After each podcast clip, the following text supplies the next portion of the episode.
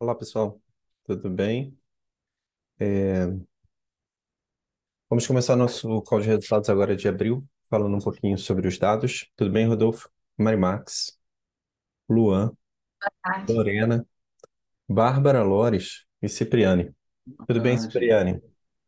Que bom que vocês estão por aqui. E, como de sempre, a gente vai falar rapidamente 10, 15 minutos sobre os resultados.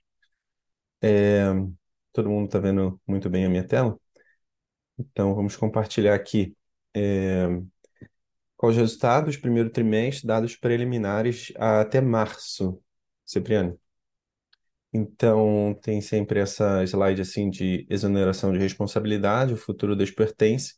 E agora eu queria falar um pouquinho mais sobre os dados, eles são sistêmicos e não da contabilidade. A gente está trocando de contabilidade, então a gente não conseguiu o balanço desse trimestre ainda, é só do ano passado. Então, os dados são do sistema, não da contabilidade, mas a gente tenta que eles fiquem bem parecidos, né? É, então, falar um pouquinho sobre a performance que a gente está vivendo, né? Antes, falar um pouquinho dos destaques. É, eu venho falando com o Rodolfo, que é coordenação geral de todos os cursos, né? Diariamente, a gente vem falando sobre alguns temas, né?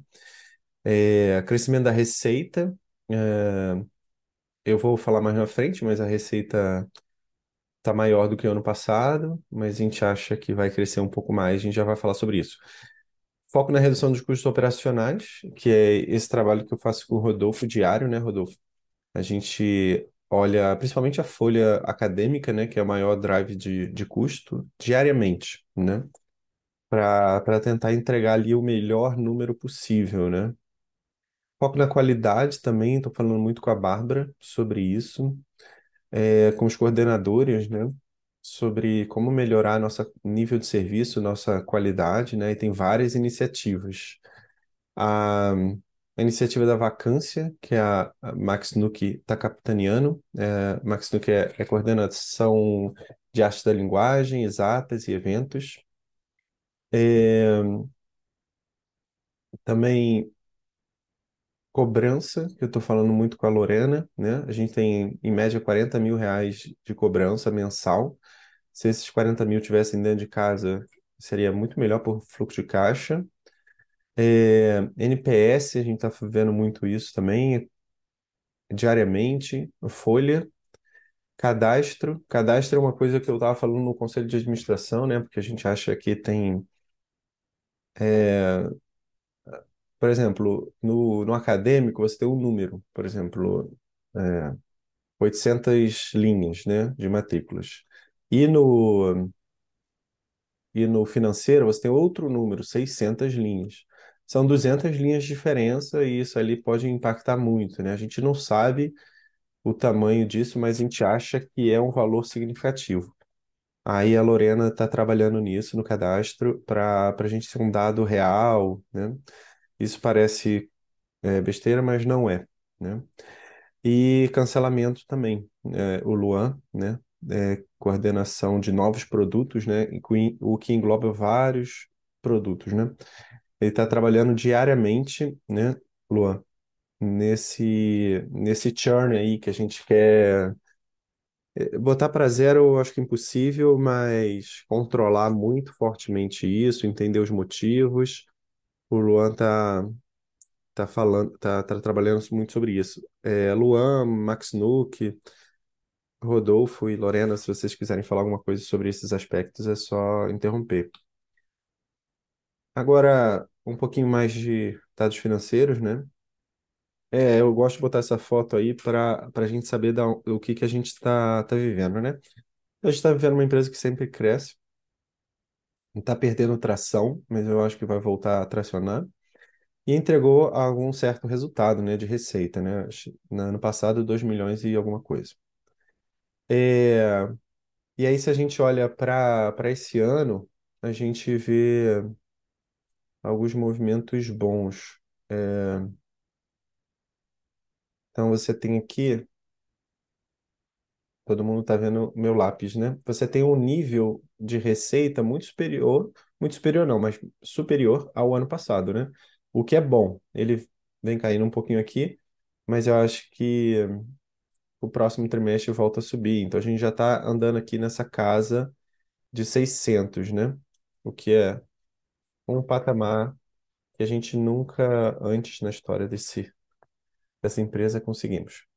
É, Se a gente olhar trimestre com trimestre, isso é uma análise que sempre se faz no mercado, pessoal. Foi um crescimento bom, né? Um resultado aí bom. É, a gente cresceu quase 20% de receita, né? Então, eu sempre digo para o Rodolfo, para algumas pessoas, que receita não é o problema, né?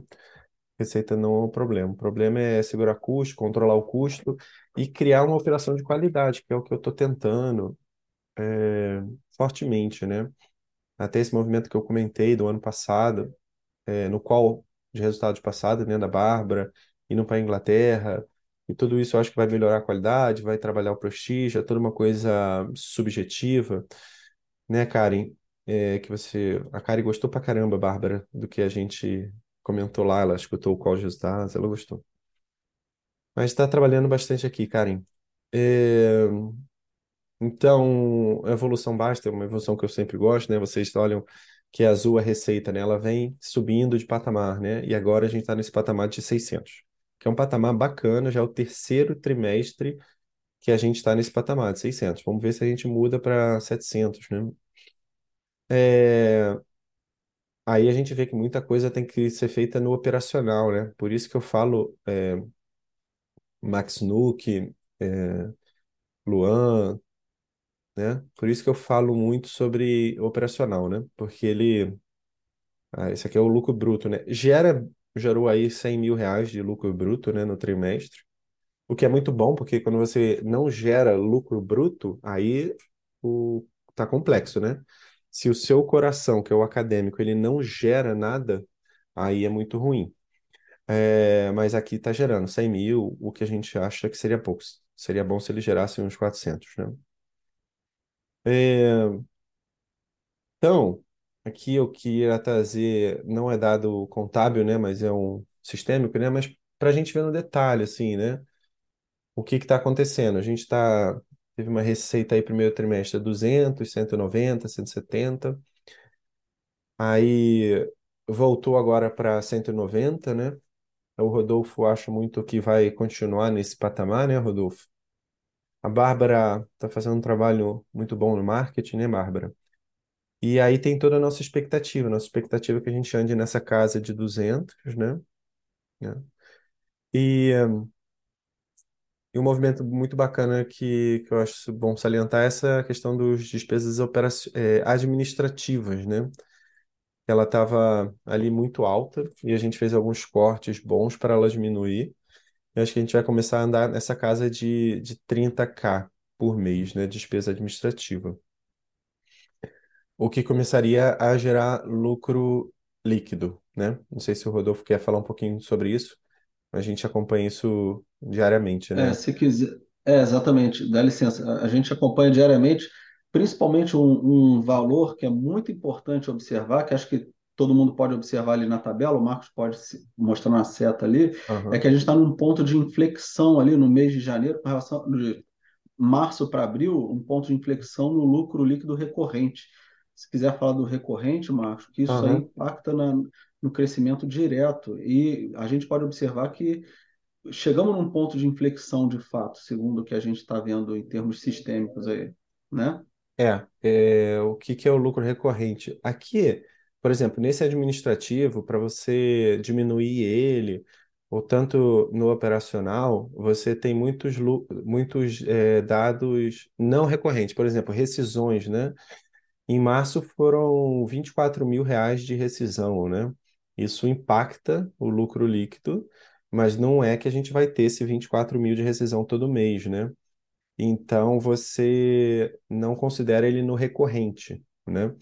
Por exemplo, a viagem da Inglaterra é um valor volumoso, mas a gente não vai ficar viajando para a Inglaterra todo mês. Então a gente expurga esses dados. Então expurga viagens, de- demissões, rescisões, eh, e outras linhas ali, né? Tudo que não é recorrente. Então a gente teria essa linha de não recorrente, né? E, e ele vem caindo sistematicamente. E agora para abril a gente acha que, que vai, vai dar lucro recorrente. E aí maio já vai dar lucro líquido, que é o melhor cenário, né? Para frente a gente acha que a margem vai aumentando, né? É, por que que a gente acha isso? É, tem uma, uma receita que não cresce muito, mas eu acho que a Bárbara consegue entregar. A Bárbara está muito focada nessa questão de geração de receita. E é, eu e Rodolfo, a gente está muito focado nessa questão de controle de custo, né? O que gera lucro bruto e margem líquida. É, não sei se foi muito técnico o que eu falei, mas esse foi um update aí que, que a gente pensou em, em dar sobre o nosso projeto. Eu acho que ele está caminhando muito bem. É, com certeza tem muitos desafios, mas eu estava na reunião de conselho de administração, estava falando sobre a tese, né, que a gente tem de trazer novas famílias todos os anos, né? Ano passado, em 21, a gente trouxe duas famílias, eles botaram 10 mil reais. Ano passado, a gente teve 20 famílias e eles botaram 250 mil reais. Esse ano, a gente queria trazer mais umas 20, 30 famílias e captar 800 mil reais, mais ou menos, né, Bárbara? Para esse projeto que a gente tem uma tese, né, um projeto presencial, forte, que possa ter um ticket bacana de 2, 3 mil reais. Né? Não sei se a Bárbara quer falar sobre esse projeto. Mais uma tese que eu estava levantando na conselho de administração era: a gente traz esse investidor, não importa os resultados, ou espera, né? E uma, uma coisa que está entrando no consenso aqui é que a gente só deve fazer o novo, novo Investor Day, né? Que era para começar esse ano, no começo do ano, quando os resultados estiverem bons, né? Então, a minha tese, e o pessoal concorda bastante, é que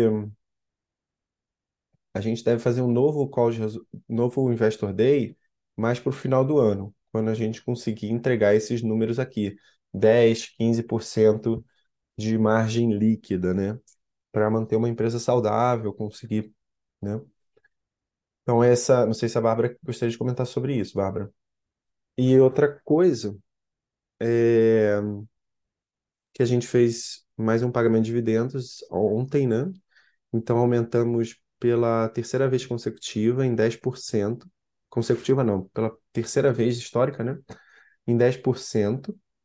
Que é essa mentalidade que eu tenho e eu gostaria de passar para vocês, que é uma coisa que eu aprendi muito nos Estados Unidos, que é Monthly Dividends Aristocrats. É, todo mês os investidores receberem dividendos e sempre eles crescendo, né? Sempre eles crescendo. Com isso, dá uma segurança muito boa para as famílias que querem investir na gente, que a grande maioria aqui está investindo por acreditar nos valores, que realmente eu também acho que é muito bom, né?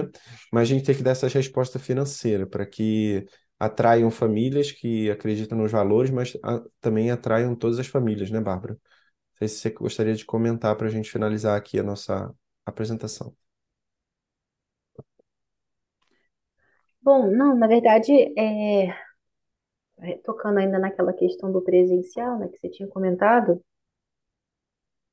o que a gente vê, assim, por aí, né, quando a gente caminha na rua ou quando a gente abre jornal, o Marco sempre insiste na tese que a gente tem que ler o valor econômico para acompanhar o que está acontecendo, é, é que você vê, né, grandes gigantes, né, do mercado aí, dessa parte da educação, que estão cada vez comprando mais escolas, né? Com- Fulano comprou escola tal, fulano comprou escola tal, comprou o quê?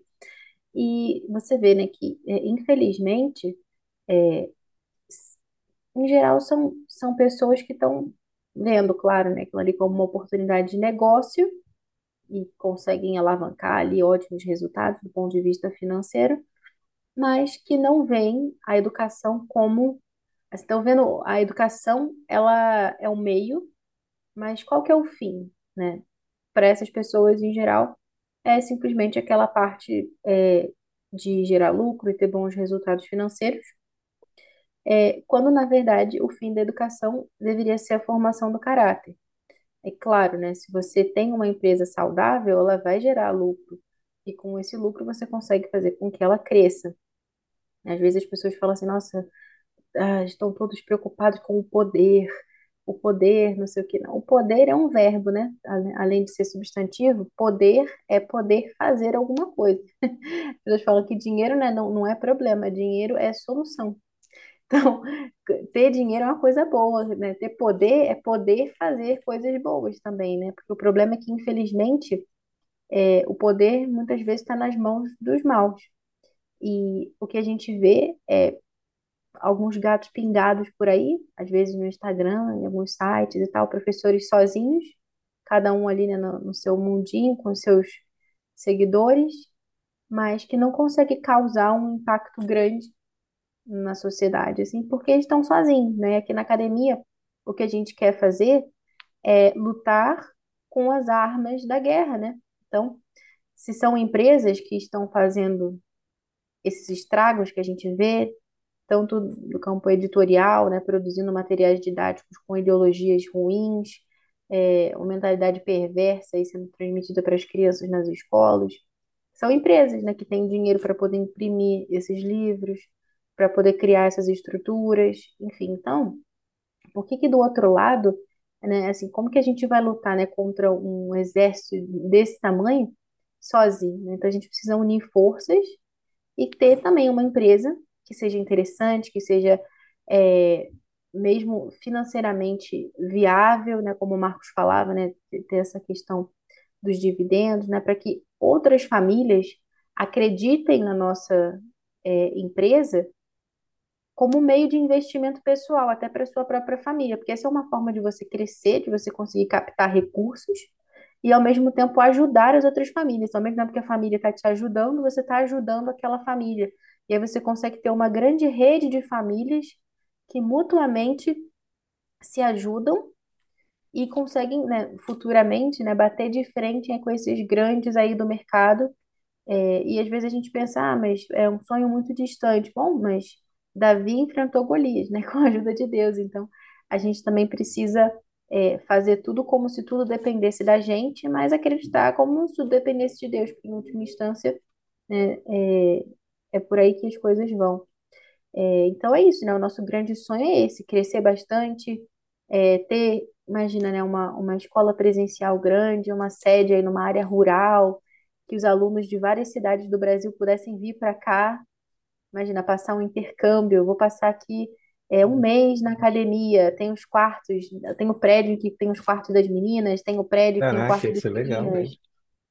Isso é tem é, mesmo. uma trilha bem legal para a gente fazer, tem uma sala com piano, tem um Cara, teatro, é, sei lá, tem, um- isso tudo é possível, né? É, o, o dinheiro está na mesa, né? Como o pessoal fala.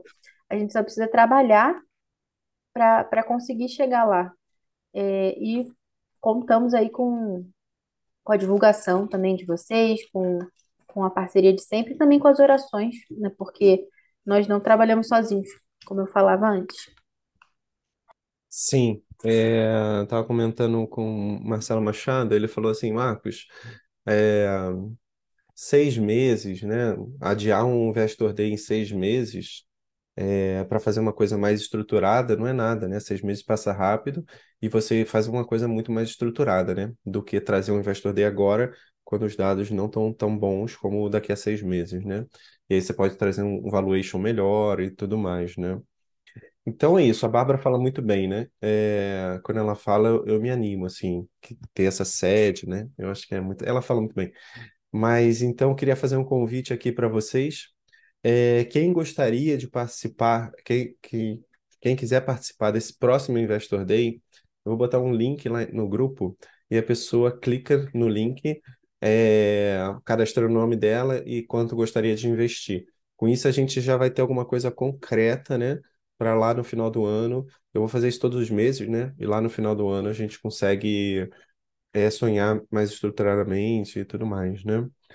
Alguém tem alguma dúvida? Querer comentar alguma coisa? Então, não tendo mais dúvidas, vamos acabar aqui com o nosso update rápido para o mercado. É, nos vemos, muito obrigado, e nos vemos, é, mês que vem. Até mais. Tchau, tchau. Obrigado, Karen. Tchau, tchau.